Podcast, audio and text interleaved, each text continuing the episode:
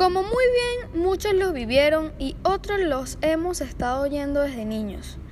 No fue más que la primera rebelión popular contra las medidas tomadas por el Ejecutivo Nacional acordadas con el Fondo Monetario Internacional. Nací en Caracas el 27 de febrero de 1989, se llamó entonces El Caracazo.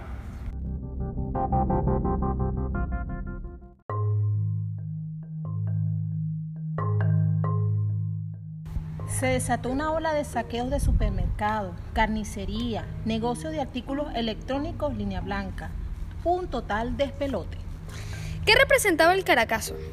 Era el grito que sacudía a toda Venezuela contra la miseria, el hambre y la pobreza, creada por la receta del neoliberalismo que implosionó con el aumento de la gasolina. Yo recuerdo, estaba chamita, todas esas calles desoladas, todos los negocios con las Santa Marías abajo.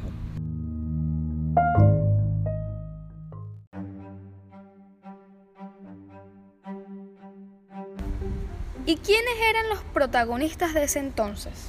Un pueblo que encendía la chispa de su propia liberación, que dos días después tuvo la respuesta con ráfagas de bala ordenadas por el entonces presidente Carlos Andrés Pérez.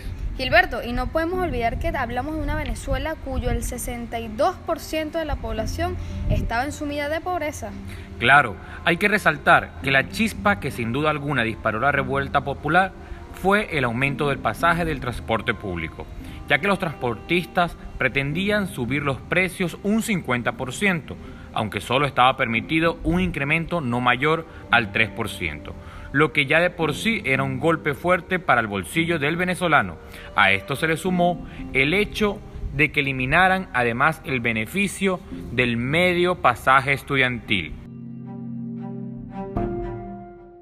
El acaparamiento y la especulación con los productos de primera necesidad, causando desabastecimiento e inflación, fue otro de los factores que desató la revuelta popular.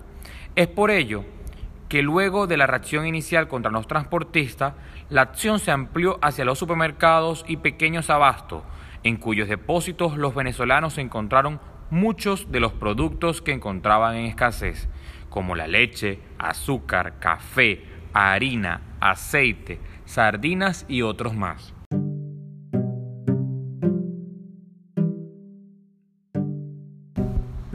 Gilberto, debemos añadir que de eso hubo dos resultados.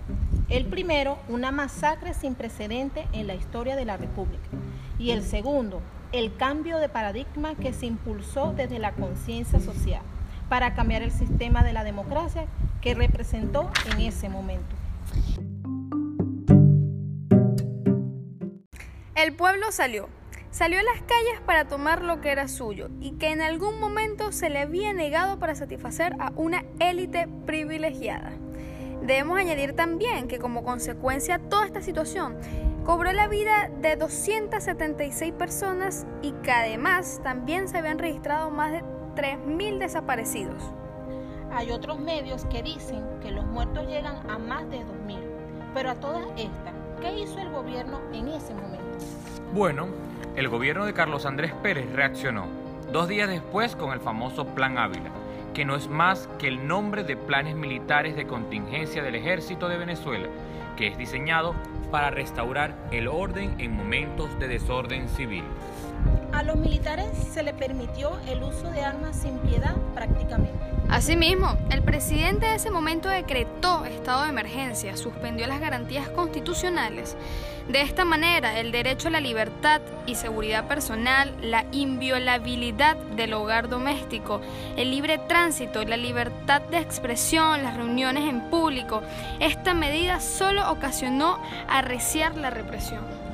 Y es que cuando ya había cesado el saqueo, fue que los militares empezaron a disparar indiscriminadamente y sin piedad contra las casas y los habitantes de las zonas más populares de Caracas. Además, las patrullas del ejército comenzaron a allanar hogares en los barrios, supuestamente en busca de la mercadería, y arrestar a los sospechosos, violando de esta forma los derechos humanos. Hubo muchas muertes.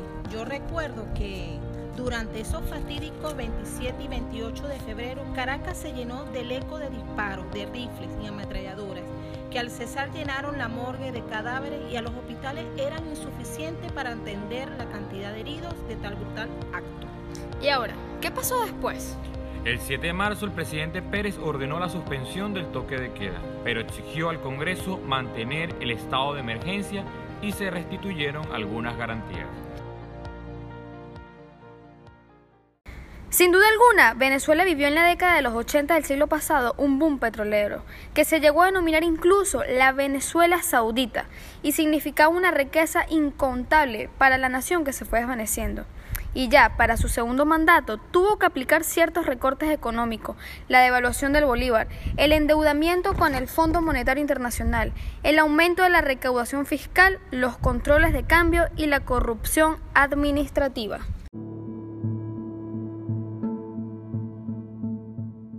Es válido que hoy reflexionemos sobre cómo este episodio sangriento para nuestro país jugó un papel importante en la llegada de la revolución bolivariana al poder.